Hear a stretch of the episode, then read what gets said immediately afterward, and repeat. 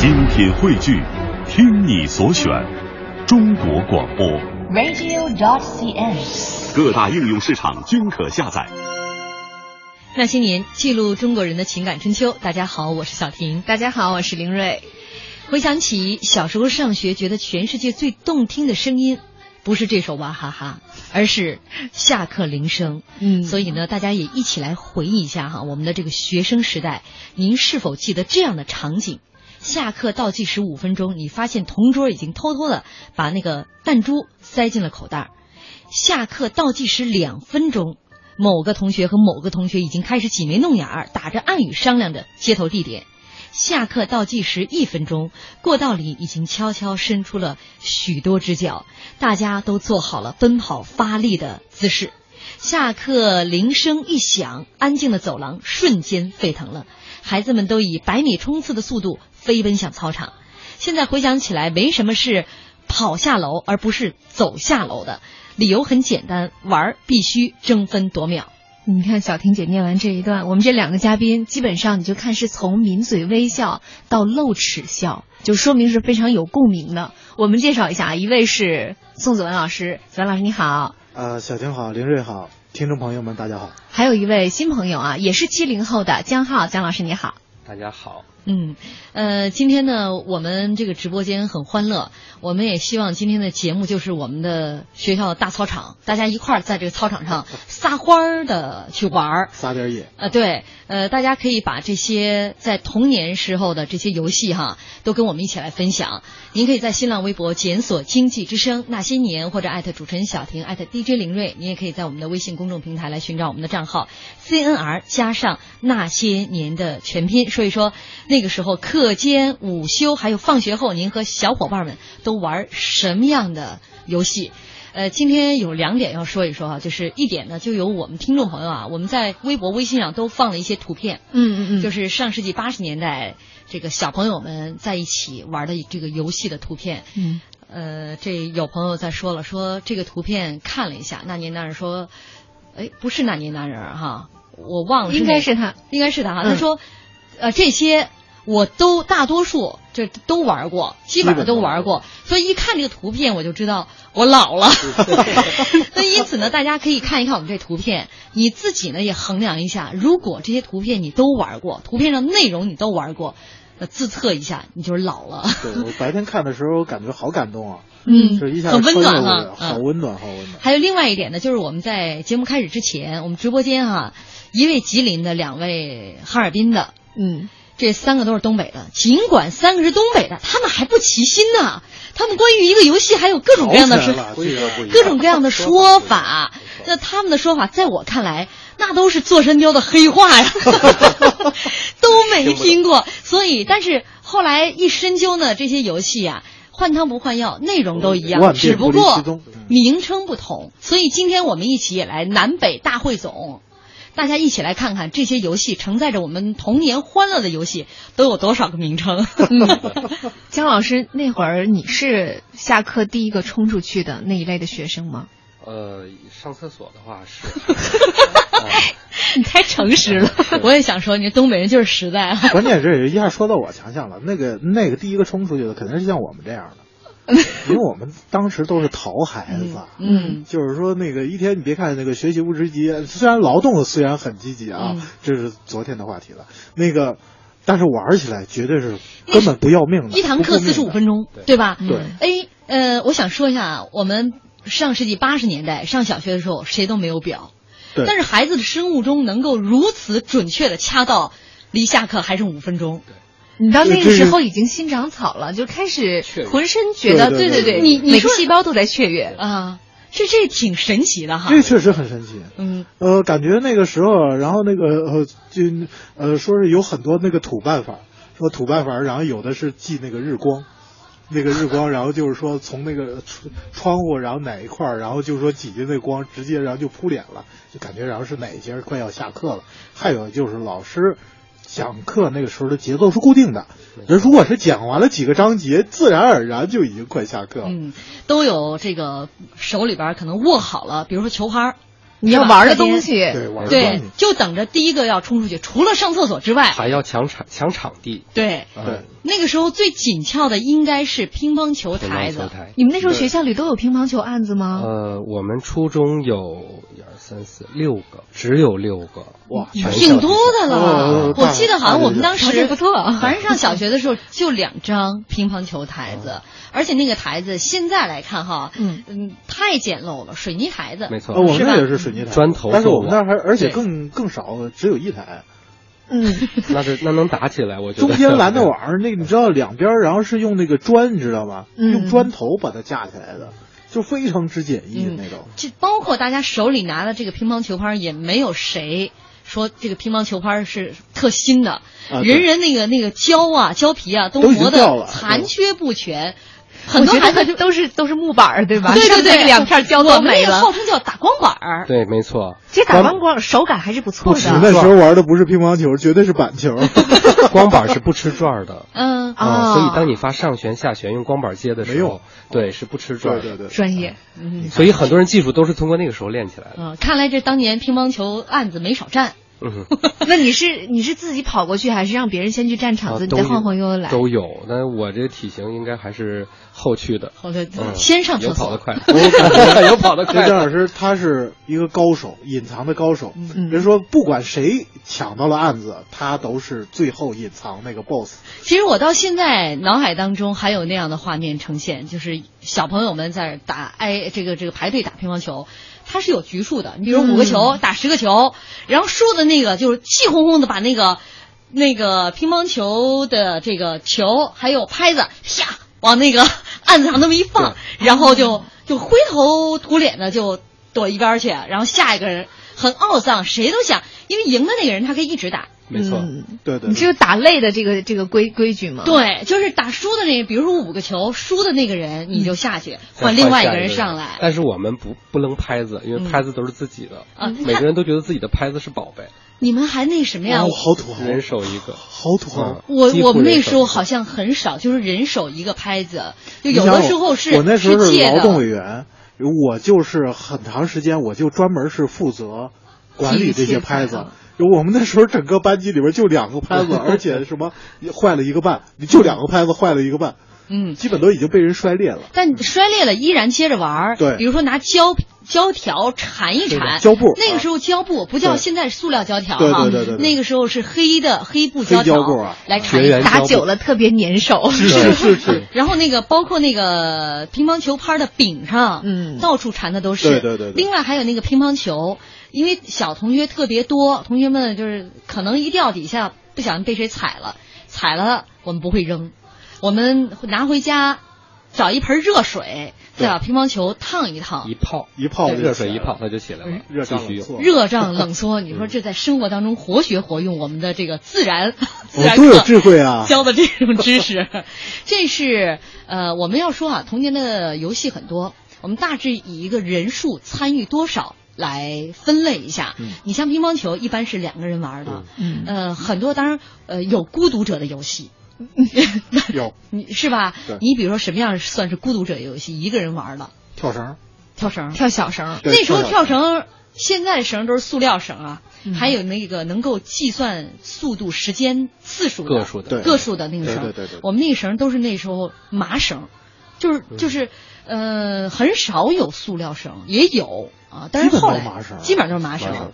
嗯，你们是要炫一下技吗？可以留在广告之后，直播间没嗯办法炫技了，我们只能神往一下你就。谎报一下这个跳绳的个数就行了。我一会儿我只想说，那时候的麻绳打到身上很疼。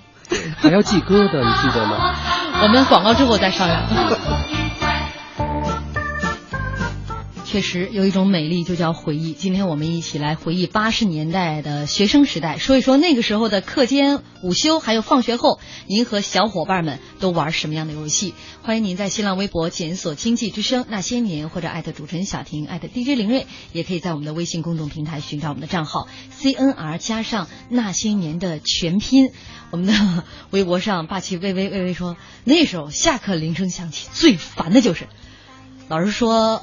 我再说两句啊，拖堂，就是你都已经奔着出去了，身体的那个速度都已经准备好了，身体的另外一个你早就已经冲出去了，但是元神还得在这儿。但我敢保证，老师说的什么他全记不住了，完全记不住了，嗯心不在这儿了。没错。对，还有还有小朋友，还有我们的同呃这个微博上的朋友说，呃当时啊老师有拖堂的时候，甚至老师还没走出前门，没走出教室，有同学已经从后门就窜出去了，为的就是抢那个乒乓球台子。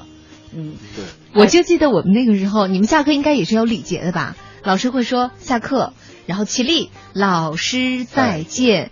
这个是说完再见，就象征着这一堂课真正结束了。基本上是老师还没有踏出班级的门，你看半个班的男生已经都冲出去了，老师只能在那等着。伴随着桌椅板凳，你知道，噼啪噼啪，都是木质的嘛，然后然后就听到大家就使劲的把这个桌子椅子给它就排除障碍。对，你会觉得这是阻挡你冲向操场的所有的这些障碍小琴，你。能想象吗？那个时候我是例外，我肯定不急着。你是一般都是老师说你在门口站着等，那倒不是 罚站。其实他们那个时候一到那个，我因为我昨天我可能然后这一节没说，他们下课的时候，其实第一个环节要跑向我，因为好多东西都在我这管着呢，哦，知道吧？像乒乓球那个拍儿是吧？对，去乒乓球拍儿、羽毛球的什么，然后这个其他的，然后这些用品好多都在我那管着呢。嗯，我们刚才说到那个跳绳，是一个人可以玩，两个人也可以玩，十来个人也能玩，是吧？嗯一个人玩是就单独跳绳呗，两个人可以那个双人跳，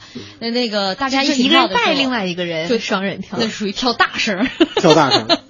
呃，刚才这个江浩说了一点，说我们过去因为是麻绳的那种绳子，嗯呃，它的轻重不太好掌握，太轻了所以呢，我们会在绳子的最中间，系几个，一个到几个疙瘩，嗯，这样跳起来更容易对成抡起来。它其实打到地上的那种感觉，要的是一种手感，打到地上的感觉。但是啊，你打不好的时候，那个那个系的那疙瘩甩到自己身上，就跟抽在自己身上一鞭子也挺一样。疼的。嗯嗯，确实也挺。其实你都没少抽要如果是吧大家有几个孩子都拿个绳，然后在那跳啊，因为我们当时那个操场全是土地。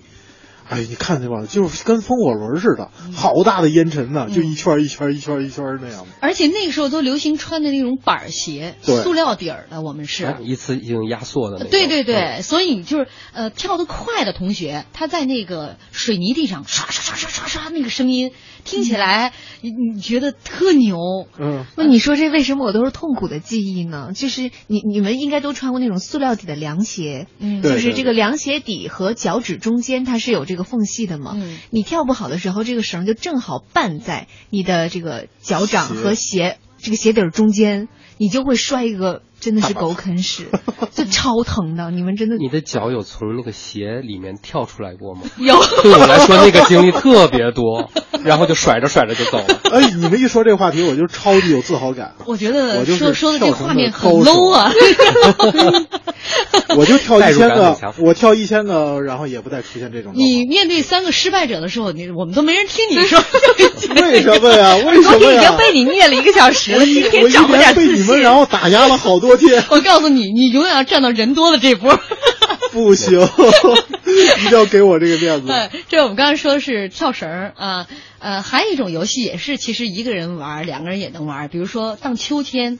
嗯今天凌睿在微博、微信上放的这张秋千的照片，我们有朋友说了，放在上世纪八十年代，这个照片有点太土豪了，因为它是那个，呃，它摇的那个啊是铁的。铁链子，铁链子。下面还带座儿那个一般来说的是在公园里你才能做到的这个秋千我们那时候家里边完全没这个条件，大家都是在两棵树中间，就是啊。把绳子这么一系，对，还是那个形成一个弧状然后今天凌睿就是问我说：“难道你不勒的屁股疼吗？” 很现实的问题。没有板吗？对对呀没有我觉得板稍微土豪一点会弄板儿，那个更简易更简易的连板儿的没有，就一个人绳儿，而且那时候树啊都直溜溜的，你啊很少，因为家门口你很少能碰到正好两棵树都有两个大的树节，对对对对能让你把绳子正好卡在树节上，没有啊，光溜溜的，所以你荡着荡着荡着就到最底下了，嗯然后你得你得下来，重重新把那绳子往上出溜。出到合适位置再系紧点，然后再荡，荡一会儿一会儿它又出溜。而且那个技术难度还蛮高的。呃，如果是初次上手，肯定是直接就翻过去了，因为他掌握不好，嗯做不好那个绳。嗯，我对这个秋千的印象是有板儿的，但是我见过的孩子多数都是站在上面。它嗯不是坐着，而且悠的特别高，所以我只能远远的看着。哦有恐高。他们家的孩子这属于是 不是，您是站在后面推的那一个。推不好回来也很危险。那个我就说，其实荡秋千的，就是一个人也能玩，两个人也能玩。两个人玩的时候，那个一定是在后边推的。不，两个人可以面对面的站着，你对对对见过吗？，哦，我见过那你们面对面地你们那个站在上荡的那个绳儿啊，一定是特别结实。像我们这种特接地气，就一根绳拴在两个树上的，没办法，就只能呃，我玩一会儿，你在后边推着，嗯对对对对然后我下来，你再接着玩。他有的是什么？初次不敢玩，就得靠人站着在那带。对，然后所以说两个人，然后就是说对着面的，然后站到绳上去，然后就因为他不敢嘛，嗯他自己不敢，嗯。所以必须得有一个人，然后带着他掌握。啊，这是两个人玩。那时候还有很多两个人玩儿游戏，一个人我们说确实太孤单了哈。呃，两个人的伴儿很容易找我刚，才随便大院里边、学校里边都能找到一个跟你这个有相同爱好的，此刻都能玩到一块儿的游戏我。刚才提了几个，有一个叫关刀，这个就是北方说法了，就在地上用小刀画一个方块，然后呢把小刀往地上往这个方块里扎，对对对，扎完了就可以画成一半儿，嗯就在然后扎另一半儿，另一半儿再画成一半儿，这样相当于画越画越小对，看谁对对对看谁能扎那个很小的一个面积，嗯，这个道具是必须要有一把小刀。嗯，没错，那个小刀基本就是大家削铅笔的那个铅笔刀，对吧，？对对圆规也可以，其实啊，后来基本好多都用那个圆杯管。我们主要还是用那个小刀，因为小刀它画线啊什么的，有时候顺便再藏个宝什么的。圆规它那个学习用具，你有时候真容易把那尖儿给扎弯了，嗯遇到一些比较坚硬的地方，对吧？哎，这是关刀，其实我们那儿叫什么忘了，但这名字肯定跟它不一样不一样啊。玩法有啊，对，玩法一模一样。还有一个叫我们叫那个拔根儿，就是拿那个杨树叶子的根儿，嗯。就是这个得需要一点技巧，对对。你得分辨出这个杨树叶子它这个树呃这个树叶根儿啊，它的这个老嫩程度我。们可以先说一圈大家对这个的叫法。对。我们那边叫拉狗子，我们那儿叫嘎宝油子，叫什么？嘎嘎宝油子，嘎宝油子、嗯。拉狗子，嗯。真宋土啊！老师，我这个确实我就想不起来了，我真是想不起来了。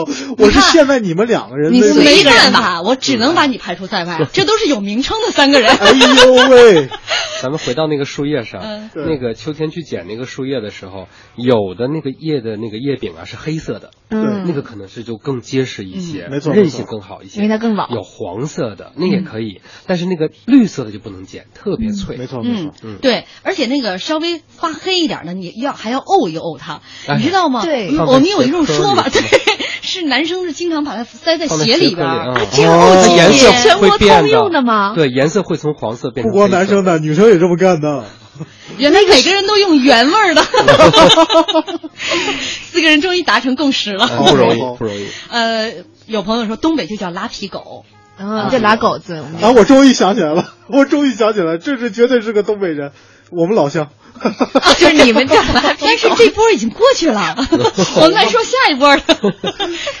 呃，还有啊，就是比如说两个人玩的挑棍儿，这个哦你们称呼是一样的吗？嗯，就是相当于呃，我们吃完的冰棍儿，冰棍儿，冰棍儿筷子，对，冰棍儿那个棍儿我们嗯留着不扔，攒一大堆。嗯呃，有一根母棍儿，那根儿搁在一边儿，子棍儿一大把，唰扔到地上，然后就开始这么挑，要对挑要在一个圈儿内嗯把这个棍儿挑出圈儿。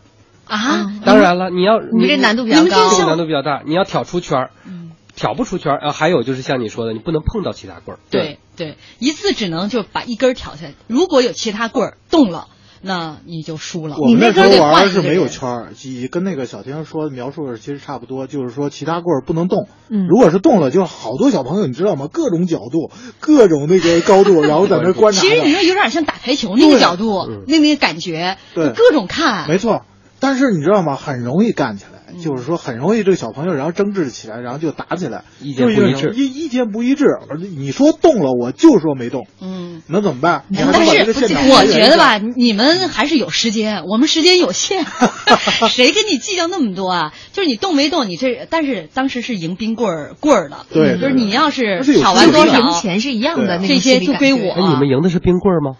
我们不是赢冰棍儿，就赢那棍儿。赢的棍儿对呀、我谁挑完多少是我的技术还挺好，所以每天如果真玩这个，晚上我会带一大把冰棍筷子回家，然后回家就挨说说多脏啊，扔了。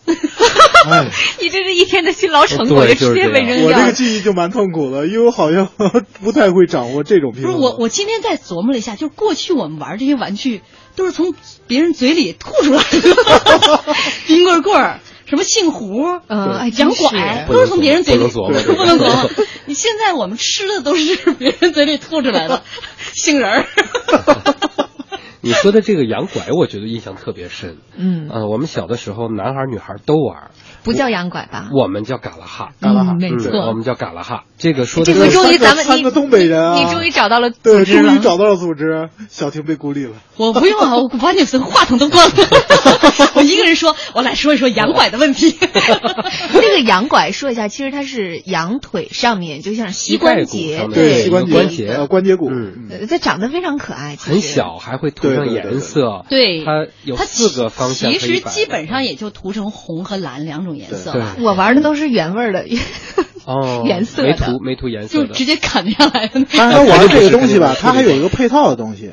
皮球呃呃，对，有的时候是皮球，然后有的时候缝的，然后是非常精致那种沙包。沙包很困难东北人管它叫籽儿，它不会弹啊吗？对对，要扔的很高。所以我们一般会拿一个籽儿，就是其实呢，对对洋拐是一种玩法，因为羊拐它可以分成颜色，它等于加这面加那面是吧？对扔一个，比如扔乒乓球之类的，就加翻一面嘛，嗯就是看谁不倒之类的。然后呢，抓籽儿又是另外一种，抓籽儿可以直接拿石子儿来抓，然后可以拿杏核来抓。杏核我们有时候也涂两面颜色，红的跟跟蓝的你。们拿什么涂啊？那个时候就是有你知道呢，有那种铅笔，这般是红的，那啊一半是蓝的，蓝红蓝铅铅笔。嗯那你肯定等涂过一段时间，它掉色了，你就再涂一遍。，对啊，啊，怎么了？你们就换了是吧？就我就我就没玩过枣核，没谁玩枣核啊，杏核行吗所有的杏核我都没玩过，我就玩过骨头我。们东北那儿没杏树。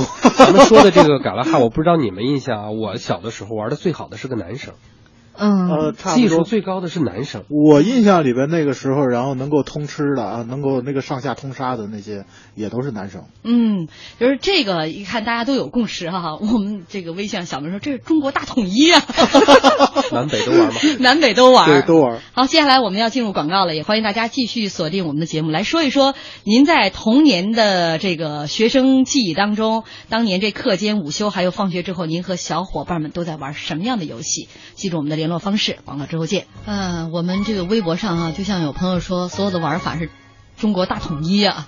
但是如果看到这个名称的话，你会发现各种分裂，玩的不是一个完全完全不一样啊！也欢迎大家在新浪微博检索“经济之声那些年”或者艾特主持人小婷，艾特 DJ 林睿，也可以在我们的微信公众平台寻找账号，就是 CNR 加上那些年的全拼，一起来说一说上世纪八十年代学生时代啊，当年课间、午休还有放学之后，您和小伙伴们都玩什么样的游戏？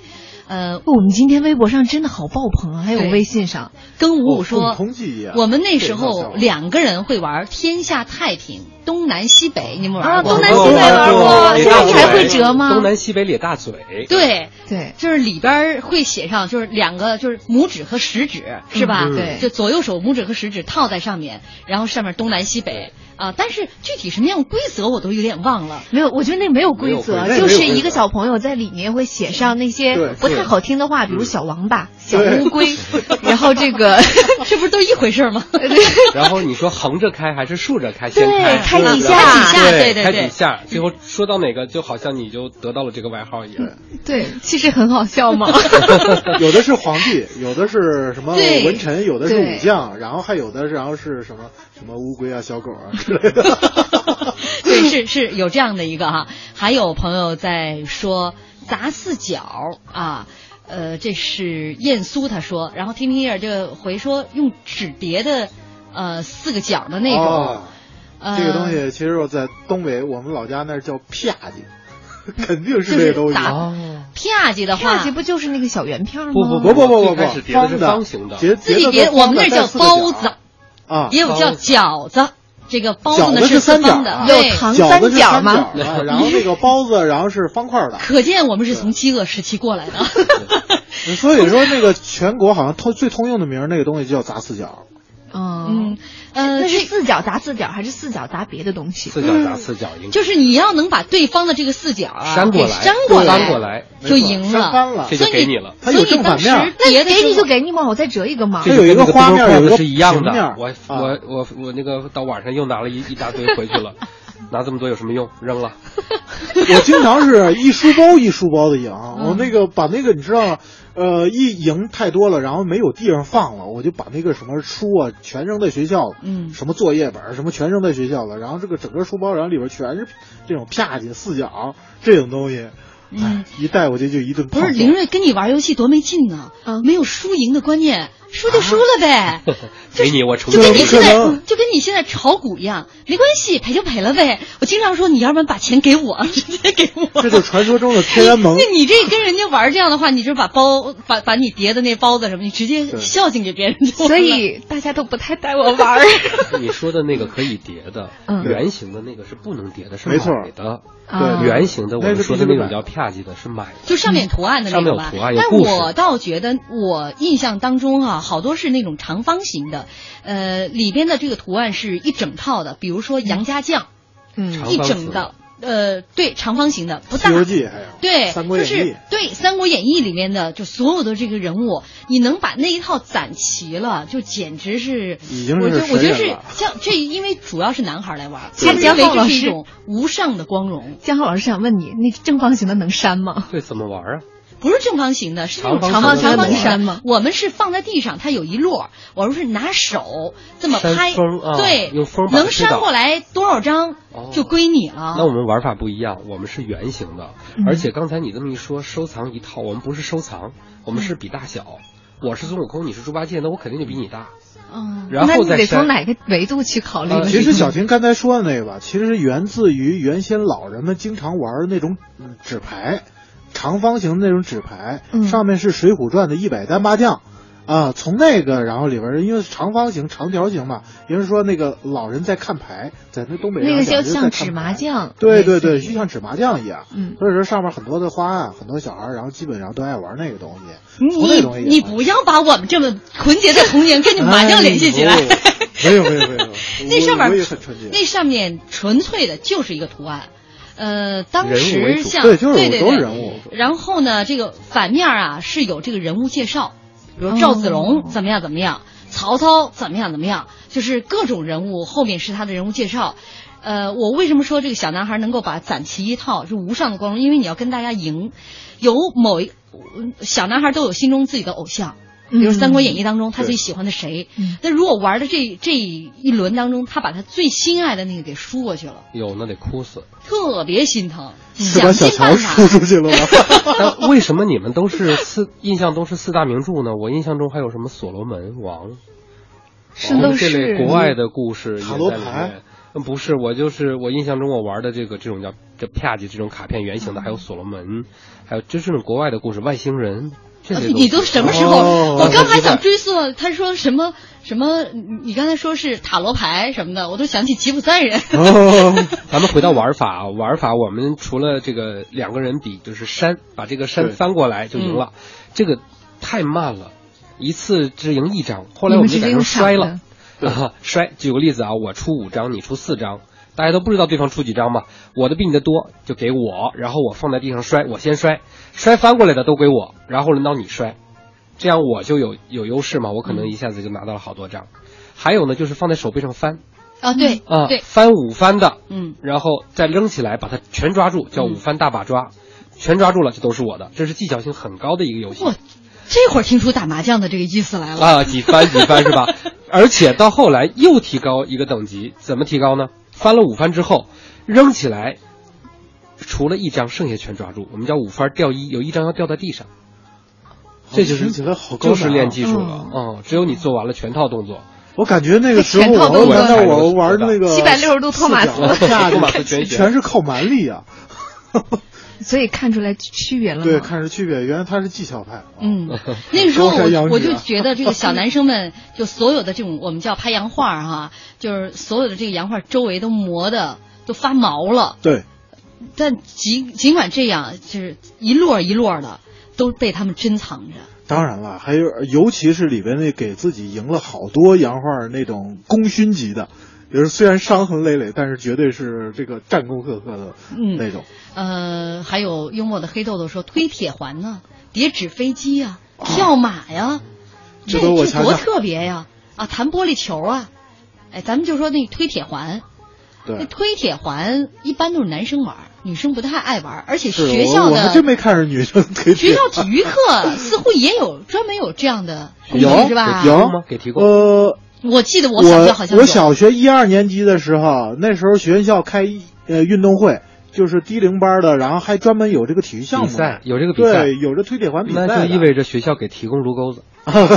那倒是炉钩子还是解释一下。炉钩子其实是各家烧煤的那个炉子来通炉子的这么一个带钩的这么一个一个铁棍儿。嗯，它有点像特别粗的一根大铁丝儿在头上弯了一下，那不是铁丝儿啊，那可是真是特别，粗的那种。特别粗的，因为它必须得有得得有硬度啊。对，现在大家没人在生蜂窝煤炉子了，所以就没有通火那铁钩子了。就是我们经常那铁钩子是勾什么？就是烽火上面的那个圆盘，啊很烫，啊你得拿它来把那个给挑起来。没错没错谁也不能上手把那个烽火盖在这个蜂窝煤上面的那一层铁片儿给拿下来，得要拿那个铁钩子这么一勾勾起来。就是你们的童年，所有的劳动工具啊、屋里的摆设啊都能成为玩具，都能玩对，一定能玩得起来。然然后那个推铁环呢是会发出声音的，对，就是一、啊一一路非常响对，一路响。你在家里边你听到这个声音就知道有人在推铁环，对然后就出来了啊。然后那个那个推铁环呢，它其实比较高的水平，它是能过弯儿，然后能上坡，它它不倒。对，小男孩来比赛就是在相这个一定的距离之内，嗯。越过各种障碍，然不能倒后不倒，第一个到达终点的就赢了，是吧？又有技巧，我现在在然后陶然亭我只玩过又拼套圈儿。速度，啊，我现在在陶然亭公园 看见也有家长给孩子买，现在连家长自己都玩不好了，别说教孩子了。对。嗯，快乐生活说，我经常在那树根儿里边儿，我放铁丝儿，我所向无敌了我，哦，啊，这太快了，这这个。要是被发现了，绝对是小朋友们暴打一顿。呀，这是。对呀对呀对呀。还有朋友说，我记忆深刻是最大的一次赢了两百多个呢，全局不到两分钟，两个人各往地上画的框里放了二百个，在距离一米远的地方画一道线。他应该讲的是扇那个下去。下去，我怎么觉得他说的是冰棍筷子呢？好，差不多。好吧，一会儿嗯。你告诉我们一下啊，这位听众朋友，他是叫叶。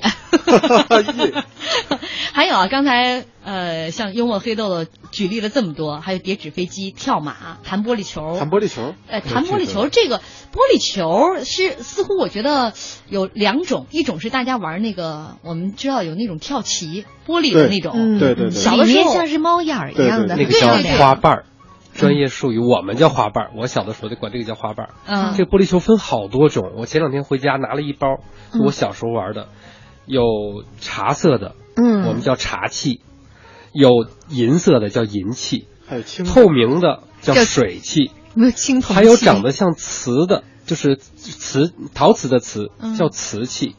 此外呢，还有亚光的，就被磨的亚光的，叫雾气。哎呦，我 您这考古的吗？我 可以然后再告诉你一种几个孩子在一起钢器钢就钢球吗？钢蛋儿。我啊那时候晚上玩那个，就是说，呃，打这个玻璃球，弹玻璃球，你知道最高级的那东西就叫钢弹儿。嗯如果那钢弹是什么？你知道原先那个机械啊，大型机械啊，它都有那个轴承，嗯轴承中间那个圆铁球，也就是说全是那个混钢的，嗯就是说非常那个沉和对非啊常沉特别好啊。对，那个东西，然后其实弹起来，然后都管那个叫什么霸王级的。哎呦，谁如果是拿出了几个那个那样的，绝对是在这个弹玻璃球这个团队里边肯定是嗯首屈一指的。但我还是觉得高大上。江浩老师的那个特别高大上。你想啊，你还原一下这两个小朋友之间的对话。哎，我今天又入手了两个瓷器，我这边有一金器，要不咱拿出来看看？我觉得他这手里那瓷器也不错。啊，就是一看你你这不成，你这是个高雾气。雾器还真是宝贝。我这次回去找到一个方形的玻璃球，啊？应该是圆的。那还叫是残不次品吧它其实是圆的，但是被磨的磨成四个那个就是这你确认那不是骰子？六面我觉得不是，还是打麻将。那个时候玩的久的那个，就是完全就成亚光的，而且好多玻璃球上面就是麻面儿，麻子，对嗯对对对，都是坑坑洼洼的。你知道那个麻脸是最容易，然后是在什么地方，然后就是说造成那样的现象，就跟我们这些钢蛋儿们拼的。我们这些钢蛋儿，然后如果是把他们敲出去，一敲一个坑，一敲一个谁坑。那谁那么傻还跟你玩啊有的是，一样呃他们他们都他们都想赢啊，他们都想把我的钢蛋儿然后赢过去啊，所以他们就跟我玩儿啊。但你知道吗？我们然后一使坏，然后就是说比较会使那种劲儿，把他们的小玻璃球啪，然后这么一弹两半儿，哎呦，你知道把他们给哎。哎，我那那这是游戏没法进行下去，不在一个则是什么呀不在一个重量级别把它把。它弹远了就算赢吗？我们是有个洞，有有有坑，而且我们不光是要那个一个坑，是不同的距离都有，然后几个坑，不同距离都有几个坑，而且然后谁先弹进去？为什么呢？说那个钢弹儿然后比较有用呢？因为它其实有重量，然后它滚起来的时候，然后见到坑的时候，它是比较容易掉下去。我一直都觉得那时候打玻璃球哈，有点那个迷你高尔夫那意思。啊，对对对对对对，前身其实要那要这样。的话，我肯定不跟你玩了。我不能拿玻璃球去撞你的钢球，根本撞不动啊！怎么把你的钢球撞到那个？对啊但是，其实它有一个玻璃球，相对于这样的钢球，它有一个最好的一个便利，什么？它它弹得远。所以说我们那个有的时候，然后就把那个讲定的，有的可能然后把这个洞都已经挖到那个几十米开外了。那时候然后就模模糊糊看一个洞，然后谁弹得远，然后谁离得近，然后谁就有话语权。嗯，我我们不跟你这样人缘不太好的玩了，欺负小伙伴。我们来看大家的留言啊嗯。这个渊博的天策上将说，我们青岛叫烟牌，玩的最多的就是《三国演义》和《变形金刚》的。《三国演义》玩的最普遍，排序是前九啊。一吕二赵三典韦四关五马六张飞七皇八九呃八将九中会后三是曹操孙权和刘备。这是什么？啊？好，你都能背下来，你还能记得住吗，宋老师？这是是他提示我能记得住，嗯他如果不提示的话，你让我干想，我是想不出来的。所以那会儿你们的历史都挺好的啊，对我们那个时候就跟红底子正。因为我那那时候历史都是通过听评书得来的。没错。刚才这位朋友想起来，他说了说还有纸飞机。嗯啊，嗯推铁环、纸飞机，对有一个朋友从一开始就跟我们说，那时候只要没用的书，第一时间先叠纸飞机。那时候叠飞纸飞机也是现在你们还会叠吗？哎呦，可不只是纸飞机，我给孩子还要叠什么？叠风车，嗯叠小狐狸。对那个时候折纸游戏有一本书啊，可以。没错没。错，你真是个好奶爸。当时好像那个最初的那个电视节目还专门有那个教这个小朋友，嗯，然后去对对对叠这些手工啊，嗯这些纸。但纸飞机还是最普遍的。飞机和船，船应该是船，小船对，小船就是经常就是我们搁在脸盆里边，嗯然后接点水，就把那个叠成的小船往那上面一啊放对，其实也挺无聊。你一说，我这么想起来了。其实我们当时还叠过一种叫那个纸青蛙，嗯，对对，你还它还能动的。一摁它就哦对跳起来。对，一按跳跳起来，有的时候然后是那个吹，然后它这个一上一下的时候也能往前动。对然后我们有时候用那个东西来比赛，啊，看谁跳的远。对，看谁跳得远，嗯看谁，然后就是说往前那奔得快。还有一种像灯笼一样，要吹起来，把它吹鼓起来的一种，啊，嗯，有印象吗？有印象，有印象。嗯，但我就觉得那个叠纸飞机挺逗的，经常我们在飞之前要哈一口气，是是是吧？就似乎我到现加了在也为什么加了能量不知道？对，十万个为什么？十万个为什么 生活大爆炸，谁能跟我讲讲科学原理？对着那个飞机头对对对哈一口气，然后就往外扔。而且那种飞机有两种，也就是说那个比较胖的那种就就叫飞机，然后还有一种就特别长、特别尖，我们管那东西叫火箭。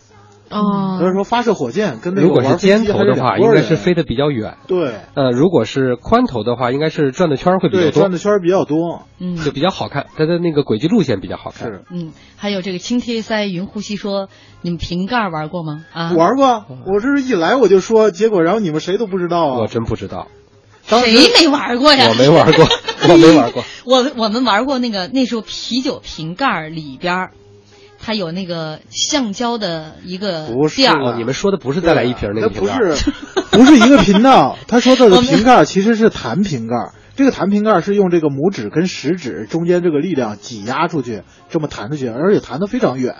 当时好多那个瓶子的瓶盖，然后我们全部积攒起来，然后就是这么玩也就是说，它的其实游戏规则跟那个弹玻璃球是一样的，也是前面然后距离要挖洞，但是然后它比玻璃球最可能是最好的一点，它比较精准。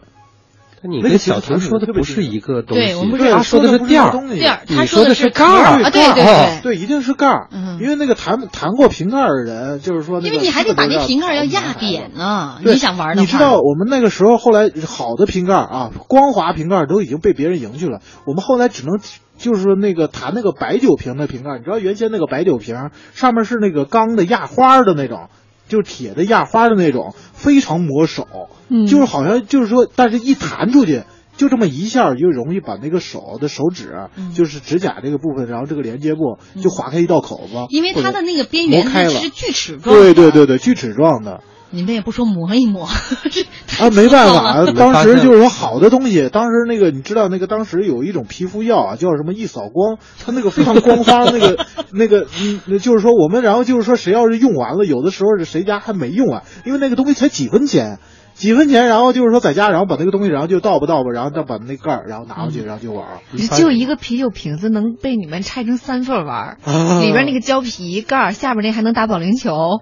但是你知道吧，那这个盖儿其实后来，然后我们还把它改造成了旗，呃稍微大一大，然后就不弹瓶盖了。但是这些盖儿，然后改棋，对围。棋、五子棋都是。然后凌锐这些盖儿一听，他就是伪九零后，嗯因为那时候瓶子是回收的，是卖对对对钱的，一个瓶子还挺贵的。没错啊，我我印象好像没那么贵，但怎么最少有一毛两毛这个样子。哦，我经历那个时候，基本都是几分钱。回所以说，在没有玩具的年代，所有我们能接近的这些物品都可以被我们要能够把它变成玩具玩起来。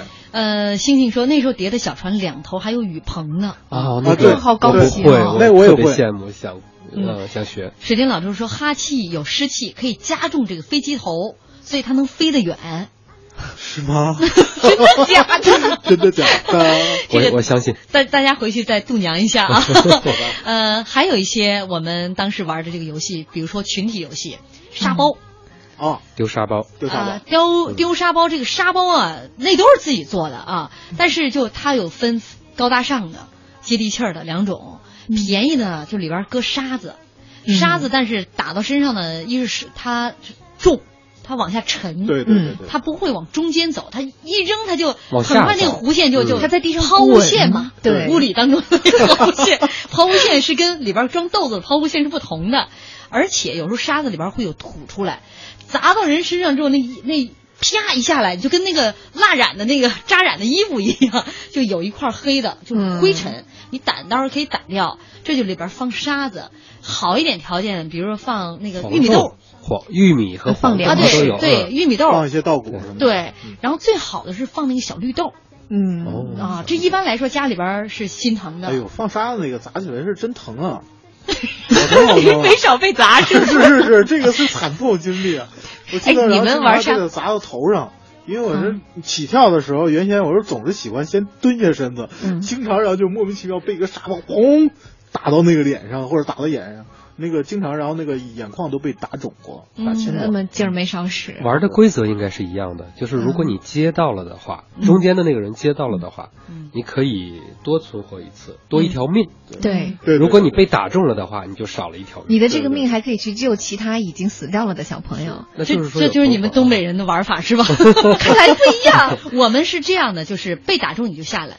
嗯。如果你接住了这个，嗯。它它就是属于两波嘛，一波比如说是在中间，嗯。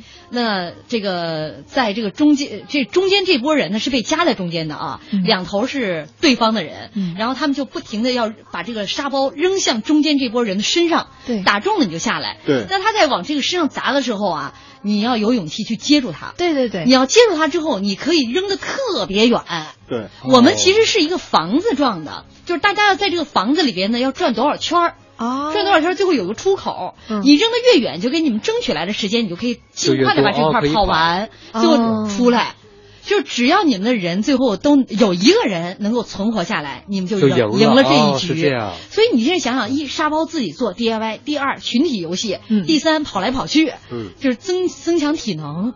我当时就就觉得就砍沙包，经常有个小孩在楼下一喊玩儿，是就喊一喊啊，谁玩沙包，唰就是都出因为他没有真的没有人数上限，就你中间的那些小而朋友有多少都可以。不管大小，对，他都不挑拣。我我我最喜欢的环节是那个，你们有吗？就是两边的人，他可以喊船，然后我用力的一扔，对面的那一位把他接住。大家如果接不住的话，中间所有的小朋友都必须定住，然后就任两边的人任人宰割。你这就是相当于跟过电那种游戏，合二为一。这是你们九零后游戏 我们都不知道。你看嗯，啊，终于咱们三个一波我了。我们三个然后站在一个 阵营。呃，有一位朋友在讲说，哎呀，这个那些年，这这太好听了。哎，以后我们要是回到了我们的小时候，我们要是真的能办一个听友会的话，我建议搞一个砍沙包的活动。先问问领导，你我们可以？把那些呃上手这个别忘了啊呃这个游戏啊，就全部来一遍。大家同意砍沙包的，在微博、微信上踊跃一你点啊！要敢拿钢球跟我们的玻璃球玩，我就把你排除出去。那我记得我争取带一副嘎拉哈来，哎呦，对，咱们都把身边的这些老物件，就是曾经、不好找了。曾经的，但是我觉得沙包还自己能制作我玻，璃球，对，毽子也还能自己制作，是吧？对我有很多钢球还在。嗯，钢球这还留着。